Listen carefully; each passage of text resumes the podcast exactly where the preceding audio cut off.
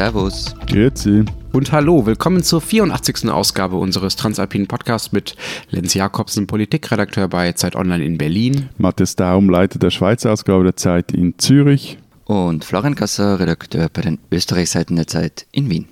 Wir reden heute, zwei Tage nach dem großen Ereignis, wie könnte es anders sein, über die weltbewegende Wahl in der Schweiz und die Ergebnisse. Und wir reden als zweites über Süßigkeiten, die weltberühmte, mindestens so wie die Wahl, wichtige Schweizer Schokolade und was Österreich und Deutschland so an Süßigkeiten und, äh, zu bieten ich, ich haben. Ich würde gerne über Peter Handke reden. Wieso machen wir Nein! das Ich finde, da ist noch nicht alles gesagt. Oh Gott, oh Gott, oh Gott, oh Gott, oh Gott. Ja, da geht zu Twitter, da sind sie doch aktiv. Ja, geh, geh einfach Pilze suchen, das passt. Wenn Sie auch noch was zu Peter Handke sagen wollen, dann wenden Sie sich bitte nicht an uns. Bei allem anderen können Sie uns an alpen.zeit.de schreiben. Also Matthias, zum ersten Thema. Wie gingen denn eure Wahlen da aus am ha, Sonntag? Interessiert euch halt eben doch, oh, ja, total. Ausgehen. Du hast so. uns gezwungen. Ja, ich, das zeigt halt einfach meine Durchsetzungskraft. also, äh, kurz gesagt, Ökos im Hoch, Frauen im Hoch, SP im Seich und SVP so richtig im Seich. So ging die Moment Wahl hinaus. Es gab auf Twitter, weil du hast genau das ja gestern getwittert, du denkst dir Sachen nur einmal aus und verwertest sie öfter.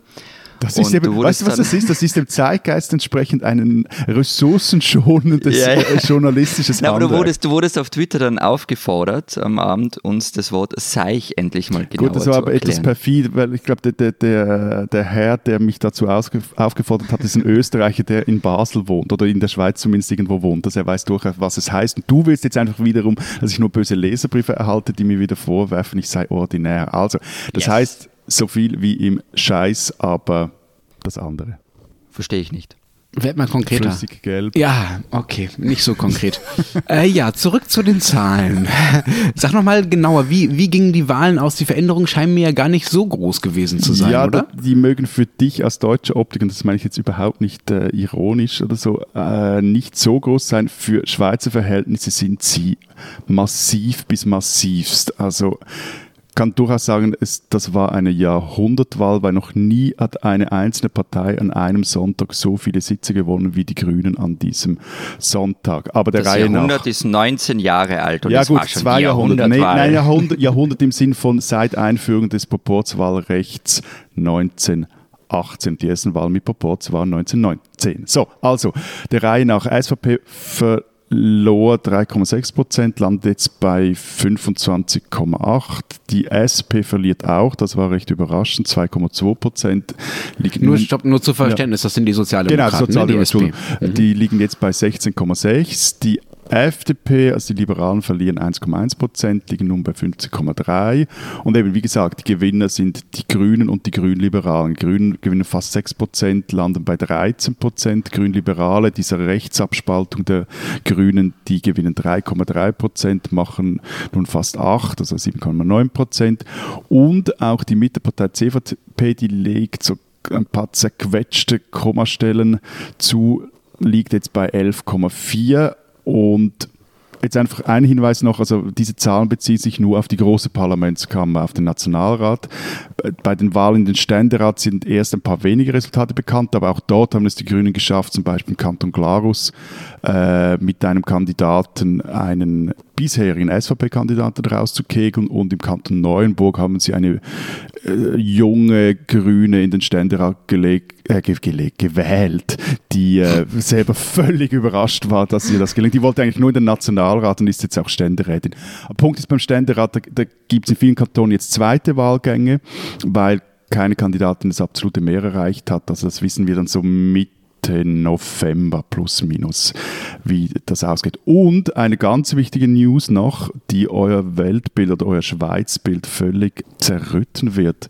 Frauenanteil im Nationalrat beträgt über 40 Prozent und das ist mehr als in den Parlamenten in Wien oder Berlin. Herzlichen Glückwunsch dazu. Auch das äh, völlig unironisch. Äh, wie geht es denn nun weiter bei uns? Also in Österreich und in Deutschland gäbe es ja jetzt erst Sondierungsgespräche zwischen den Parteien, dann eine Koalitionsverhandlung, dann eine Regierung aus den Parteien, die zusammen eine Mehrheit im Parlament bilden und dann die Beschlüsse, die sie in der Regierung treffen, eben auch im Parlament durchfechten können. Das wäre das Normale. Das ist ja bei euch anders. Genau, also wir, bei uns geht das nicht so. Also ich bin bei uns überrascht, wahnsinnig überrascht. funktioniert das nicht so. Also, äh, wobei es gibt jetzt schon die Diskussion, ob die Grünen einen Sitz im Bundesrat bekommen sollen, also ob die sogenannte Zauberformel wieder mal neu definiert werden soll. Moment, Das Zauberformel. Harry Potter. Ja, eben. Oder Also Asterix, das ist, Asterix.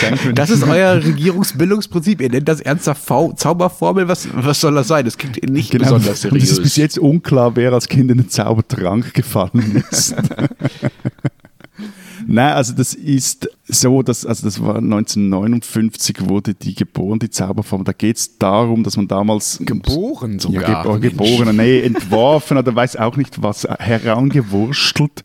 Ähm, geht darum, dass man versucht hat, möglichst die, alle wichtigen politischen Kräfte im Land anteilsmäßig in der Regierung vertreten zu haben. Also die Sozialdemokraten waren lange nicht in der Regierung. Vorher mussten auch die Bauern und Gewerbler, also die BGB, das war die Vorgängerin der SVP, recht lange warten, bis sie einen Regierungssitz hatte. 1959 ist auch zu verstehen, so Kalter Krieg, nach dem Zweiten Weltkrieg etc. hat man sich daran, darauf geeinigt, dass eben die, die wichtigsten Parteien, die stärksten drei erhalten zwei Sitze und die viertstärkste hat einen Sitz. Heute heißt das, also bis jetzt vor dem Sonntag hieß das zweimal SVP, zweimal SP, zweimal FDP und einmal CVP, das sind die Christdemokraten. Wenn man jetzt aber die aktuellen Resultate durchrechnet, merkt man, diese Formel geht einfach nicht mehr auf. Und auch wenn man dann den Ständerat noch mit einrechnet, etc., irgendwas ist da, funktioniert so nicht mehr. Also Moment, nur damit ich das, äh, damit ich das irgendwie richtig zusammenbringe. Das heißt, diese Zau äh, zu der Zauberformel nochmal. Ähm, die Wahlen verändern nicht diese Zauberformel, also die Zusammensetzung eurer Regierung. Und als die SVP allen davon segelte in den Wahlen, also so ab den 90ern, glaube ich, war das, oder? Ähm, da wurde sie geändert und warum rufen jetzt manche danach, sie wieder zu ändern? Ich meine, wenn ich die SVP wäre, würde ich äh, ein, ein dritte, einen dritten Posten da drin verlangen, weil ich ja mit Abstand Erster bin. Ja, also eben die, der, der Punkt dieser Zauberformel, also quasi an dieser Formel, die die Konkordanzregierungszusammensetzung definiert hier in der Schweiz, ist, dass sie nirgends verschriftlich ist. Das ist einfach so ein Gentleman, Gentlewomen Agreement, das es, Entschuldigung, zwischen den Parteien gibt. Weil halt die kleinen Parteien ja auch auf Allianzen angewiesen Ja, sind. aber, also, aber sie wurde mal geändert für die SVP, oder? Genau, aber also d- einfach zu verstehen, also zwischen so 59 und Ende der, der, der 90er, Anfangs der Nullerjahre blieb die konstant. Und, und dann wurde sie geändert, weil die SVP so viel stärker war. Da hielten die einen zweiten Sitz. Ich erspare euch jetzt die Detailriesen. Bohai, wer dann gewählt wird, dann, dann flog ja die SVP mal ganz raus, weil ihre zwei Bundesräte die Partei wechselten, also eine neue Partei gründeten. Das war das ganze Theater rund um die Abwahl auch von Christoph Blocher. Und ja, jetzt ist wiederum die Frage, wie, eben, wie, wie geht man jetzt damit um, dass eigentlich die grünen Parteien, also die Grüne und Grüne Liberale halt stärker sind. Und also heute gerade NZZ-Schlagzeile gelesen, seit 60 Jahren waren die Wähler nicht mehr so ungleich vertreten im Bundesrat wie heute. Hat, Ja, jetzt war- deine Frage jetzt war- beantwortet? Nein, ähm, also für die SVP wurde, wurde diese Zauberformel geändert, aber es hat relativ lang gedauert. Wenn du sagst Anfang der Nullerjahre, ich meine, da war die SVP ja schon wirklich, wirklich erfolgreich und zwar schon länger. Und jetzt sind auf einmal die Grünen stark und jetzt verlangen viele, dass man sie gleich ändern muss. Also wenn man da dann Nein, von nein, zwei nein, nein, Maß stopp, stopp, spricht, stopp, dann stopp, hat man nicht so ganz Ja, unrecht. ja, aber oder? stopp, aber das stimmt jetzt so nicht. Also äh, der erste Teil deiner Aussage stimmt völlig, das dauert lang, das ist auch so ein äh, Allgemeinplatz, eben da, da, müssen die, solche Kräfte, neuere Kräfte, die stärker werden, die müssen zuerst beweisen, dass sie wirklich stark sind, um in diesen Club der Regierungsparteien aufgenommen zu werden. Ja, kein Scheiß, so, so wird jetzt zurzeit in diesen Tagen hier diskutiert. Okay. Und das andere ist aber, und eben das meine ich damit, also, dass, dass, äh, äh, also die Forderung, dass sie jetzt gleich diesen Sitz kriegen müssen, die hört man also nicht allzu laut. Jetzt geht es vor allem darum, ja, sie sollten den eigentlich schon haben, aber mal abwarten, bis dann ein Bundesrat zurücktritt und so. Und in dieser ganzen Diskussion um die Zauberformel ist halt etwas das Problem, dass viele auch Politik als Arithmetik ich würde sagen, missverstehen. Das ist sie halt einfach nicht. Äh, Moment, Moment. Das, was du da als Arithmetik abtust, das ist doch das Prinzip, zumindest wie wir es kennen, von repräsentativer Demokratie, die ihr ja zum Teil durch diese Wahlen und durch die Regierung eben auch habt. Es ist ja nicht so, als würdet ihr nur direkt demokratisch entscheiden. Das ist doch, also es muss sich doch sofort abbilden. Ich finde ehrlich gesagt, das, was du jetzt gerade erzählt hast, dass sich da die Kräfte erst beweisen müssen und dass man dann quasi noch ein zweites Mal eine neue Partei wählen muss, bevor die eigene Stimme irgendwas zählt, ja, weil es sich ja vorher gar nicht in einer Regierungsänderung ausdrückt, das finde ich ehrlich gesagt völlig skurril. Also das Prinzip, dass sich Wählerstimmen in Abgeordnete und indirekt dann auch in die Zusammensetzung der Regierung ausdrücken, und zwar jede Wählerstimme gleich, ja, und nicht nur die Wählerstimme für die Partei, die schon seit 50 Jahren in eurem Regierungsrat ist, sondern auch die Wählerstimme für irgendeine neue Partei oder irgendeine Partei, die stärker wird. Dieses Prinzip finde ich eigentlich urdemokratisch und ich finde es ziemlich strange, dass ihr ohne das auskommt. Und wenn die Regierung einfach bleibt, wie sie ist, wenn die Wähler anders wählen, und zwar, sagen wir mal, zwei, drei Jahre lang und nicht zehn, zwanzig Jahre lang, äh, dann finde ich das, sagen wir mal, mindestens erklärungsbedürftig, was daran besonders demokratisch sein man, soll. Man muss dazu sagen, über Arithmetik habe ich mit Matthias schon Sonntagabend eine, eine einen Streit am Telefon gehabt, als es nämlich darum ging, den Unterschied zwischen Prozent und Prozentpunkte Entschuldigung, ähm, zu nein, erklären. Nein, nein, nein, nein, wir haben uns über Verben gestritten, nicht über den Unterschied. Das so, auch, und, so aber auch viel. über Prozentpunkte und das hast du nämlich ganz am Anfang auch wieder etwas durcheinander gebracht. Aber eben, Ist halt also nicht so wichtig in der Schweiz und offenbar, ne? Bleibt ja eh alles gleich. Liebe Zuhörerinnen und Zuhörer, machen Sie nie den Fehler und nehmen Sie einen Podcast mit Jetzt mindestens kommt der Politologenbeschimpfung. Voilà, genau. Halten Sie sich Politologinnen und Politologen Ja, ja. vom Leib. Aber ganz ehrlich, bis vor ein paar Tagen oder ein paar Wochen hätte ich jetzt völlig auf äh, Opposition geschalten zu Lenz und ihm jetzt äh, zu erklären versucht, dass das eben alles etwas kompliziert sei hier in der Schweiz und dass auch diese Trägheit des Systems, also de, der Regierungsumbildung auch seine großen Vorteile habe etc. Aber ganz ehrlich, du hast recht. Liebe Hörerinnen und Hörer, Sie Ein erleben hier Moment. etwas, was eigentlich noch nie wirklich passiert. Matthias endet live, on air, seine Meinung. Nein, und, und jetzt- werden alle wieder sagen, ja, yeah, das sei jetzt nur, weil die Grünen, Liberalen und Grünen gewonnen haben, etc. Aber die, die Erfahrung aus den letzten knapp 20 Jahren Schweizer Politik zeigt einfach, dass dieses Herumgeeiere und seltsam Querrechnen der Zauberformel, so wie es einem gerade mal passt, etc., einfach nicht mehr. Und immer wieder diese Referenzen auf historisch, man muss dann mal noch warten, etc. Das ist wie irgendwie bei einem elitären Golfclub oder so. Das funktioniert einfach Ah, das nicht ist die mehr. schönste Metapher für euer Land. Vielen Dank. das, das, und das, das funktioniert einfach nicht mehr. Allem, das hat in den letzten 20 Jahren so viele Ressourcen gebunden und auch Dinge blockiert und verzögert etc. Also dass ich, ähm, wie gesagt, also dass ich jetzt eigentlich der Meinung bin, ja, das ist Quatsch. Die Grünen, die brauchen diesen Sitz und sie brauchen ihn nicht in zwei, drei, vier, fünf Jahren, sondern wir brauchen ihn im Dezember und es muss, soll ich das? Es muss einer über die Klippe springen und ich glaube, ich wüsste auch wer. Ja, aber jetzt eben, genau. Also die Zusammensetzung eurer Regierung ändert sich, also auch die personelle Zusammensetzung eurer Regierung ändert sich ja nicht mit Wahlen. Also das heißt, damit äh, ein Sitz frei wird, muss irgendwer von sich aus zurücktreten, oder? Matthias Daum, wen möchtest du aus der Regierung kegeln? Nur kurz noch zu, zu, zu Florian, aber auch das ist wieder ein, ein so ein Gentlewomen Agreement. Also man macht das einfach nicht, aber man kann sie schon abwählen. Ist auch in den letzten 20 Jahren zweimal passiert. Also eine CVP-Bundesrätin wurde abgewählt und Christoph Ruth Metzler und, und Christoph Blocher wurde auch gewählt. Ähm, rauskippen FDP-Außenministerin Jacek Gassis. Okay, das hast du dir jetzt auch gerade live on air ausgedacht. Ähm, äh, vielleicht kannst du ja auch noch äh, eine, eine Begründung äh, nachliefern in Form eines Textes für die Leute, die sich äh, mit dem Herrn ein bisschen genauer beschäftigen wollen und mit deiner komischen Forderung. Wird geliefert. Sehr gut. Äh, Ich würde gerne nochmal zu einem Punkt zurückkommen, Matthias, den wir am Anfang schon angesprochen haben, zu den ähm, relativ kleinen Unterschieden, äh, den, die es gibt in den Wahlergebnissen im Vergleich zur letzten Wahl, also diese paar Prozentpünktchen, die du genannt hast, abgesehen vielleicht mal von den Grünen und dem großen, vergleichsweise großen Bohai, das du trotzdem darum ja machst. Du hast ja auch äh, erklärt, dass das äh, berechtigt sei. Ich verstehe noch nicht so ganz, warum diese Schwankungen bei euch so viel kleiner sind als bei uns. Ich verstehe, warum das mit dem Regierungs-, also Auswirkungen auf das Regierungsprinzip hat und alles etwas behäbiger ist, das ist mir klar. Aber warum sind die Wähler überhaupt ihren Parteien so treu? Äh, also grob gesagt, weil es halt in der Schweiz mehrere politische Ventile für die Bürger gibt auf mehreren politischen Ebenen.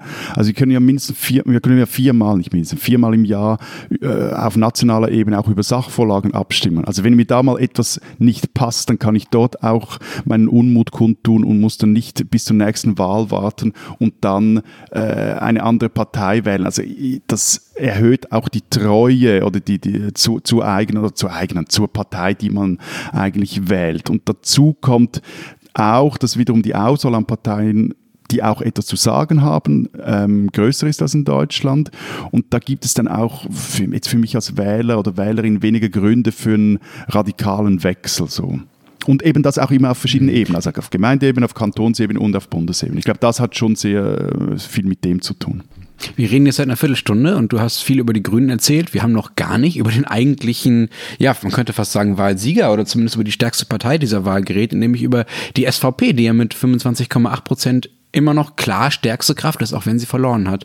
Und du hast uns aber immer wieder erzählt im Vorhinein schon und jetzt hast du es auch in deinen ersten äh, Artikeln und Kommentaren nach der nach dem Wahlergebnis schon geschrieben, dass die SVP trotzdem irgendwie der Verlierer ist. Aber sie hat doch die meisten Stimmen. Wie passt das zusammen?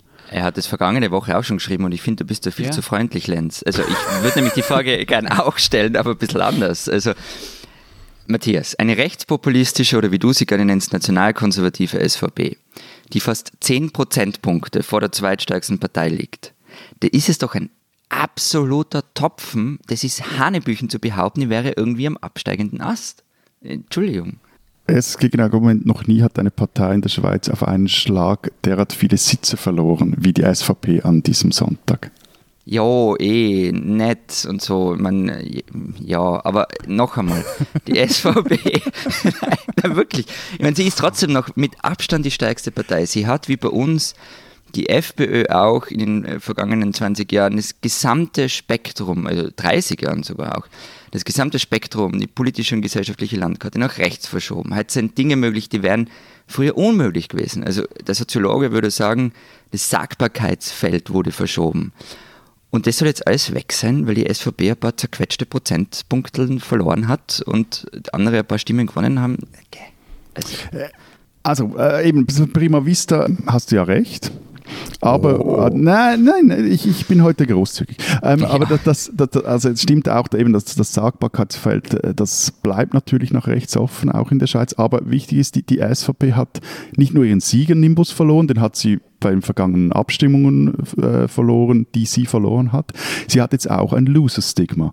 Und für eine Bewegung, die sie ist, ist das äh, relativ problematisch. Dazu kommt auch noch, dass sie zusehends isoliert dasteht. Und nicht nur, wenn es äh, jetzt darum geht, in gewissen Fragen konkrete Allianzen zu schmieden, sondern auch, und dass dieser Verlust wird sie noch viel mehr schmerzen, es gelingt ihr nicht mehr die, die politische Agenda oder gelange jetzt in diesem Wahlkampf auch nicht die politische Agenda zu diktieren oder, oder die politische Konkurrenz vor sich her zu jagen. Also die haben eigene Themen gesetzt und, und das hat dann fokussiert, äh, funktioniert.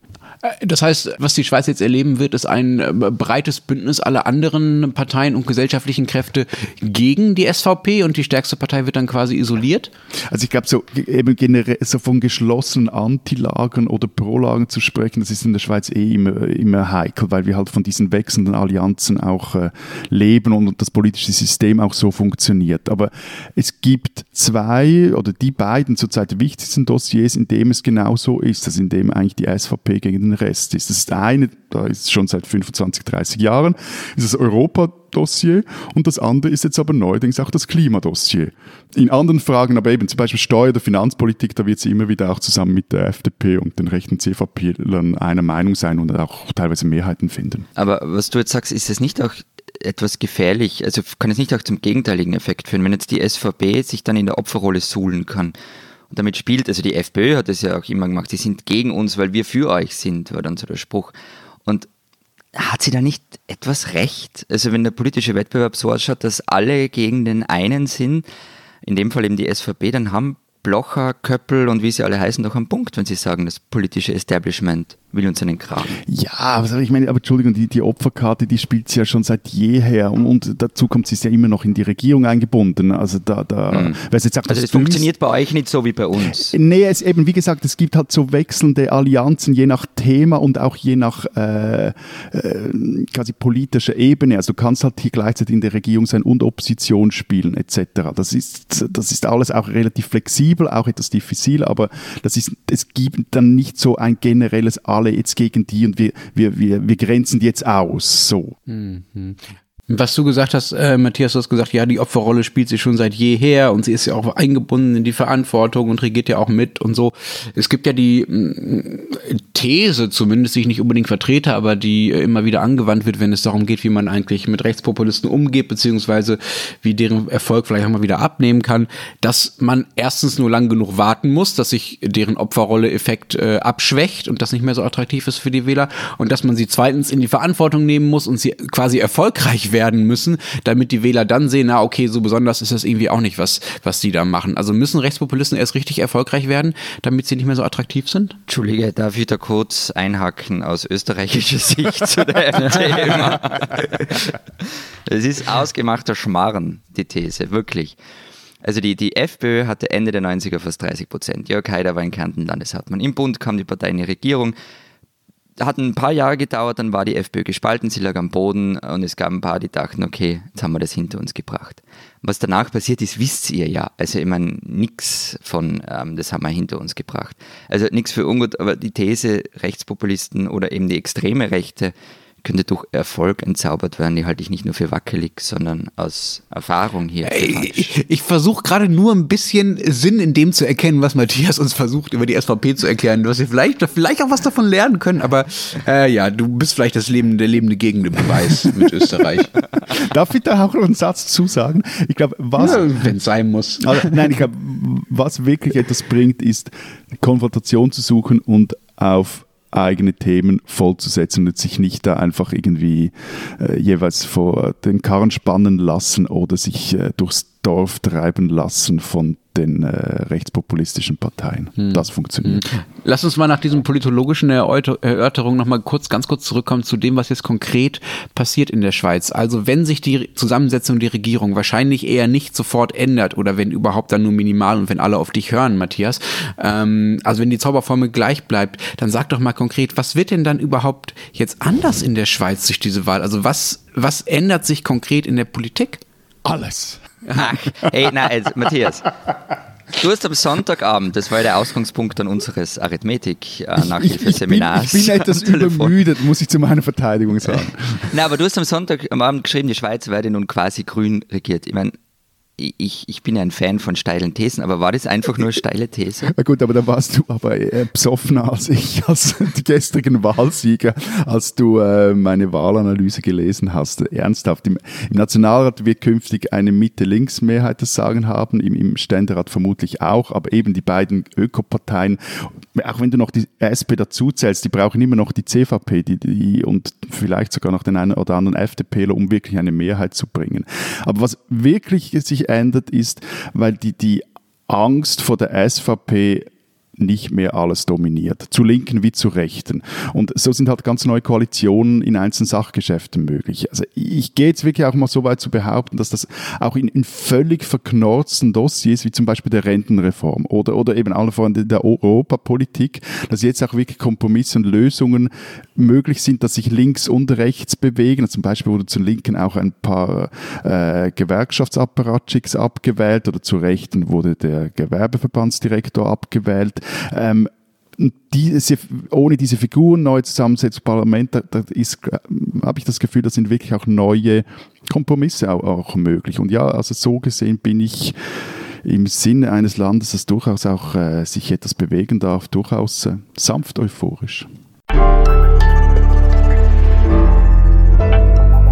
Diesen Österreicher sollten Sie kennen. Vor recht genau 500 Jahren heuerte Hans aus Aachen als Kanonier auf dem Schiff von Ferdinand Magellan an, umrundete mit ihm die Welt und war einer der wenigen, der überlebte und wieder in Spanien ankam. Viel mehr weiß man über diesen Mann nicht. Der österreichische Schriftsteller Raul Schrott hat aus dem wenig Bekannten eine grandiose Erzählung gezimmert. Das Buch heißt Eine Geschichte des Windes oder von dem deutschen Kanonier, der erstmals die Welt umrundete und dann ein zweites und dann ein drittes Mal. Zugegeben ist eine ähm, für manche gewöhnungsbedürftige Sprache über die Lebenswelt von vor einem halben Jahrtausend, aber es ist ziemlich großartig. Man ist dabei, wie neue Welten entdeckt werden, kann sich an Beobachtungen und Gedanken erfreuen und mit den Protagonisten Abenteuer bestehen oder eben auch nicht. Und gleichzeitig blickt man in die tiefsten Abgründe der menschlichen Seele und liest, wie wenig ein Leben wert sein kann. Während in Österreich das Maximilianjahr, also der 500. Todestag von Kaiser Maximilian, etwas langweilig zu Ende geht, ist Schrotts Buch der wohl beste Beitrag, der heuer über die Zeit des 16. Jahrhunderts erschienen ist. Ralf Schrott, ein Österreicher, den man kennen muss.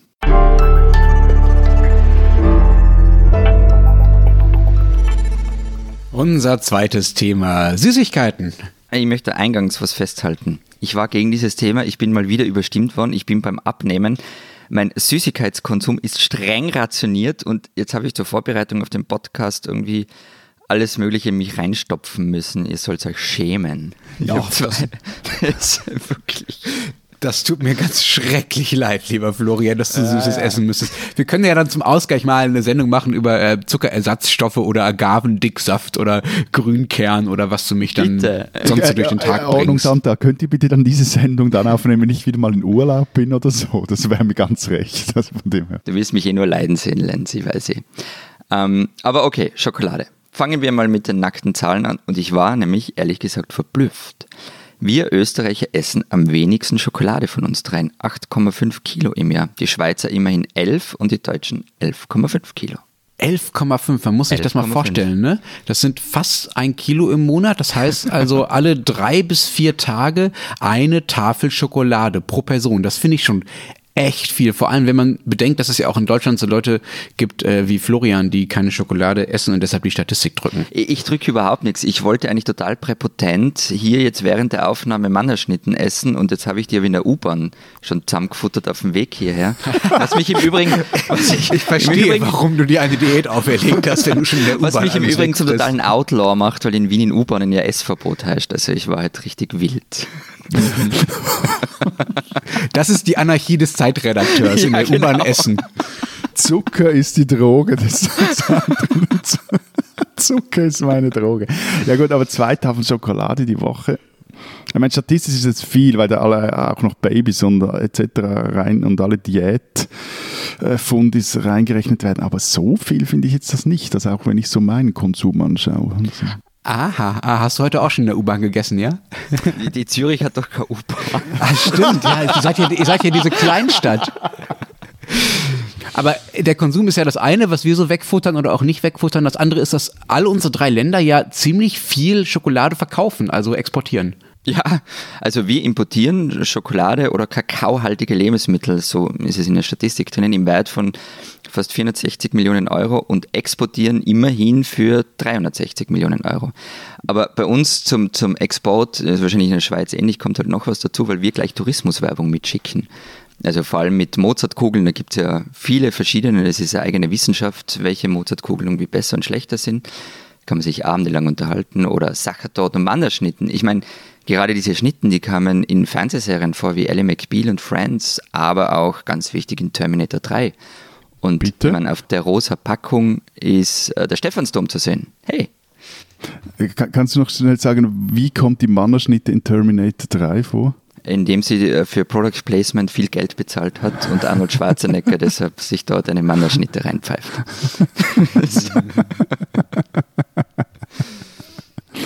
ähm, aber das kommt mir jetzt in den Sinn, ihr habt ja auch eine Schweizerin, die im Manner Aufsichtsrat sitzt. Stimmt, äh, dazu hat deine Kollegin ja mal ein Porträt äh, geschrieben, ähm, Sita Mazumda, ähm, die ist die erste nicht-österreichische Aufsichtsrätin bei Manner, soviel ich weiß. Ich hatte jetzt zu Studienzeiten einen äh, Mitbewohner aus, äh, da wo du auch herkommst, Matthias, äh, Florian, Entschuldigung, aus Tirol. Der hat alle paar Monate so ein Care-Paket aus der Heimat bekommen. Da war dann Tiroler Speck drin und Bergkäse und halt so ein dicker Stapel Mannerschnitten. Das hat er dann in der WG verteilt und so im Nachhinein war der so eine Art Süßigkeitenbotschafter, weil wir dann, glaube ich, alle, die in dieser WG gewohnt haben, im Nachhinein nicht mehr von diesem Mannerschnitten losgekommen sind und sie bis heute noch ganz äh, gerne essen. Also vielleicht nicht Tourismuswerbung, aber auf jeden Fall Werbung äh, für Österreich. Äh, wobei ich ja ehrlich gesagt damals damals dachte, die würden gar nicht Mannerschnitten heißen, sondern dieser Schriftzug ist ja so ein bisschen hingewischt. Ich dachte, die hießen Wannerschnitten. Ich habe sehr lange Ja, gebraucht, bist du um nicht zu der. Einzige, dem es so geht. Ja, ja. Aber lass uns mal zur berühmten Schweizer Schokolade kommen, Matthias. Äh, wenn ich hier in den Supermarkt gehe, habe ich äh, gemacht, gestern nochmal extra für äh, die Recherche für diese Sendung, ist die einzige Schweizer Schokolade, die ja angeblich so berühmt ist, die ich wirklich normal kaufen kann im normalen Supermarkt in Deutschland, die von Lind. Lind, zählt das für dich überhaupt als echte Ich glaube nicht, dass es stimmt, Lenz. Nee, Weil- was denn weil- noch? Also alles, was Nestle ist, ist ja auch Schweizer Schokolade dann. Und da gehört Ja, aber also alles zählt dazu. das für euch als Schweizer Schokolade? Nestle ist für mich irgendwie so ein einfach ein Weltkonzern, der nicht, nicht für keine besondere. Entschu- Entschuldigung, wir leben von. Weltkonzernen. Hey, willst du unsere Steuern? Hallo? Äh, okay, also die große Nestle- und Lind-Verteidigung, Matthias. Nein, also bei Nestle ist halt die Frage, wo wird das Zeug dann wirklich produziert. Und äh, bei Lind ist es aber so, dass das meiste wirklich auch, glaub, soviel ich weiß, hier am Zürichsee produziert wird. Aber eigentlich, ich bin gar nicht unbedingt so ein Schokoladensnob. Also zum Beispiel halte ich äh, Mikroschoki mit für die beste, wenn es um äh, Milchschokolade, Nussschokolade also so die geht. Eigenmarke des Supermarkts meinst Ja, du? die ist wirklich super. Ähm, aber Lind, Entschuldigung, das geht wirklich gar nicht. Also ich finde, die ist zu süß, wie, wie viele andere Schweizer Schokolade auch. Und Lindo Kugeln, das finde ich das, da kannst du auch gleich in, in, in, in ein Mödelianke, also in, in einen Butter, ein Stück Butter beißen. Ähm, dazu kommt, gut, das hat jetzt weniger mit der Schokolade, also mehr mit der Firma zu tun. Also der, der CEO von Lind und Sprünge, das finde ich ein abzockender Unsympath. Und jetzt mache ich mich wirklich unbeliebt bei meinen Landsleuten. Roger Feder macht für Lind und Lindo Kugeln Werbung und ich werde mit dem einfach nicht warm. Na gut, okay, das ist das eine. Ähm, aber mal zurück zu, zu dem Wichtigen. Woher kommt es eigentlich, dass ihr so eine große äh, Schokoladenproduktion und Tradition habt? Also die Produktion, die ist schon groß. Ich habe das jetzt aber noch schnell nachgeschaut. Also ich meine, am Schluss sind es irgendwie 4'500 Leute, die für die Schweizer Schokoladeindustrie arbeiten. Also so monstermäßig groß ist Also es ist auch nur nicht. das Marketing groß. Ja, nee, und macht einen Umsatz oder? von 1,7 Milliarden. Also das ist jetzt auch nicht eine äh, die Wirtschaft tragende Industrie. Aber die Tradition, die, äh, die wurde im 17. Jahrhundert bereits begründet. Da fand die Kakaobohne ihren Weg in die Schweiz. Zu Weltruhm aber gelangte die Schweizer Schoki erst im 19. Jahrhundert, sogar gegen Ende des 19. Jahrhunderts. Da erfand zunächst einmal ein Daniel Peter die Milchschokolade und Rudolf Lind, Lind Sprüngli, vier Jahre später die sogenannte Fondant-Schokolade. Was war sicher das mit falsch Sch- ausgesprochen. Was war das mit Sprüngli und was, was für Ja, eine äh, Fondant-Schokolade? Also, also, jetzt, also jetzt ganz ehrlich gesagt, das muss ich auch nachschlagen. Also Rudolf Sprüngli Okay. erfand die sogenannte Conchiermaschine. Bis dahin hatte Schokolade anscheinend so eine brüchig-sandige Konsistenz. Also da wurden Kakaobutter, Kakaomasse, Zucker, Milchpulver äh, zusammengemixt. Die, die, die Masse war dann aber noch recht feucht, so dass der Zucker teilweise wieder kristallisierte. Also, und erst mit dem Conchieren, oder mit dieser Technik, erhielt sie ihre zarte, schmelzende Struktur. Und es funktioniert jetzt ganz Aus vereinfacht welcher gesagt. PR-Broschüre hast du denn das abgelesen jetzt? Ja, klingt gut, oder?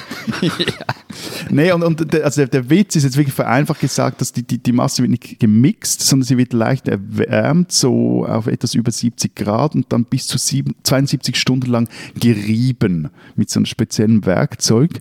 Und das führt dann dazu, dass sie eben diese Struktur erhält. Also es ist nicht, nicht Voodoo, sondern es macht heute irgendwie jede Schokoladefabrik auf der ganzen Welt. Mm, Ich, ich kann ja sagen, ich wusste das. Ich habe nämlich äh, jahrelang in Köln neben dem Schokoladenmuseum gewohnt und äh, bin mit meinem Besuch immer dahin gegangen und habe also sehr oft bei Schokoladenproduktion zusehen dürfen. Ihr habt ja aber nicht nur äh, die, dieses tolle Verfahren erfunden, Matthias, ihr habt euch ja dann auch schon vor vielen, vielen Jahrzehnten entschieden, dass die Schokolade dann doch für euch so wichtig ist, dass ihr eine eigene Subvention, ein eigenes Schoki-Gesetz.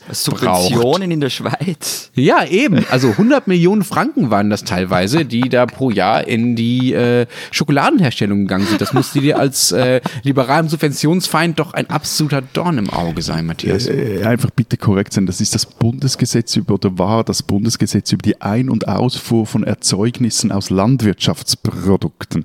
Aber ja, damit wurde irgendwie auch noch der Schoki-Export subventioniert.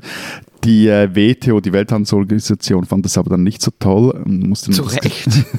das Gesetz muss dann überarbeitet werden. Details sind euch vermutlich ebenso egal wie mir, nur so viel, der Bund bezahlt die Millionen weiterhin.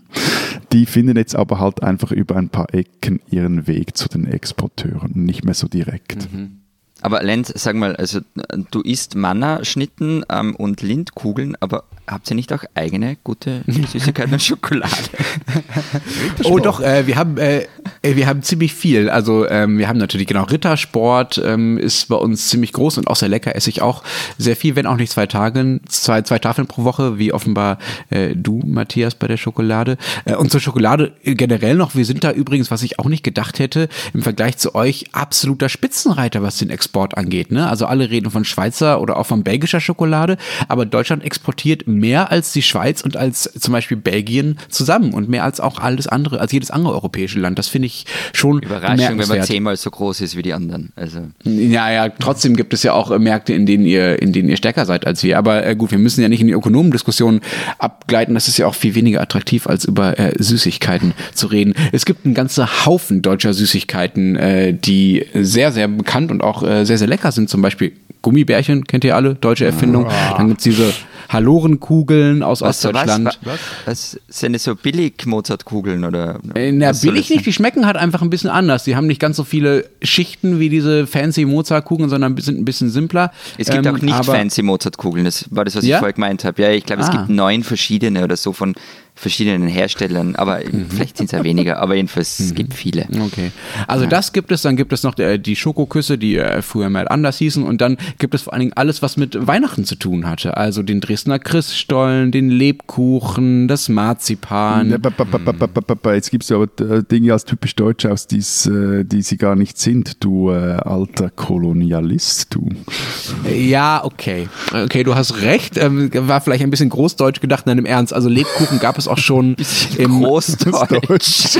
Dann muss die Mozartkugeln auch dazu rechnen.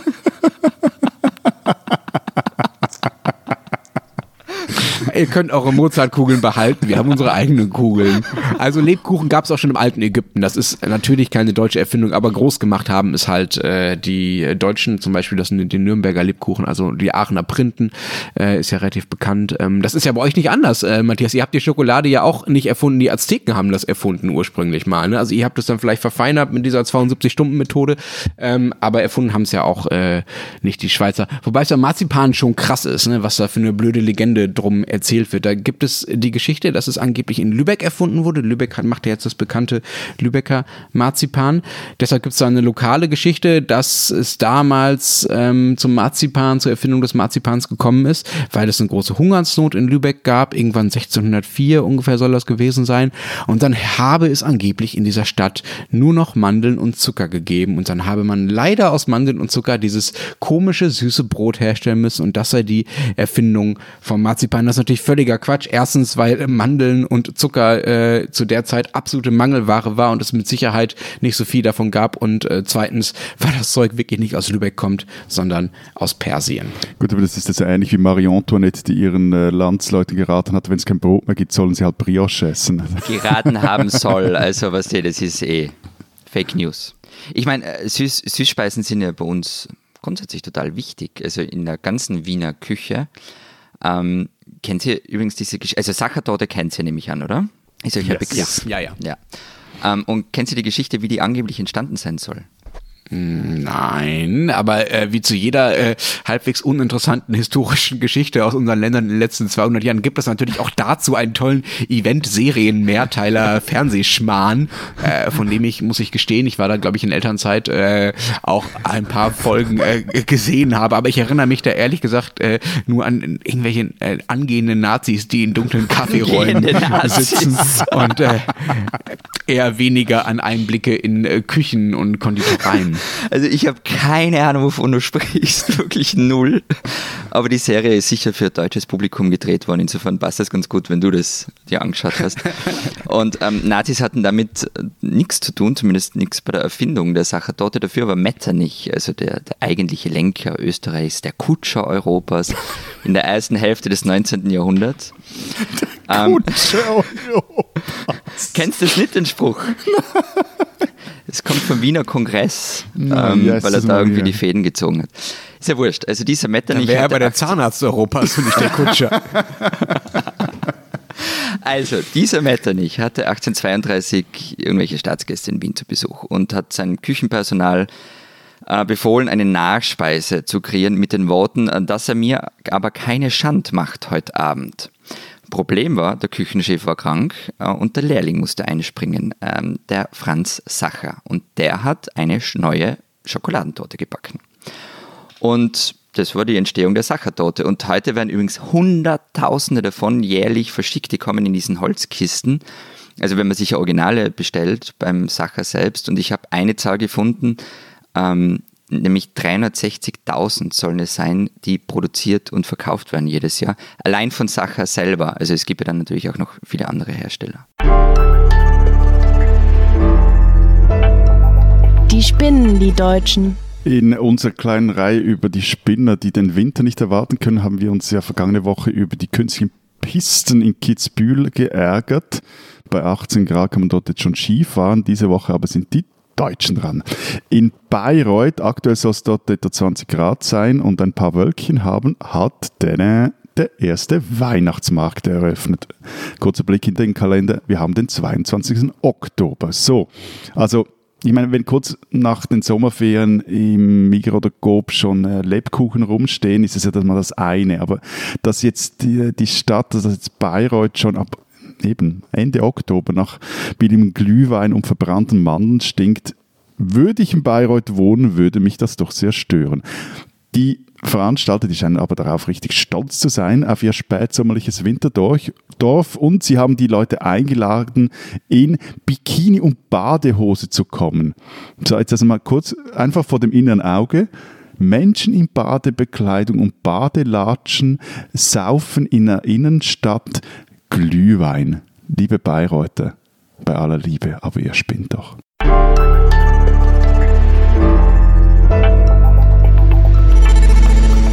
Das war's diese Woche bei unserem Transalpinen Podcast. Wir hören uns nächste Woche wieder.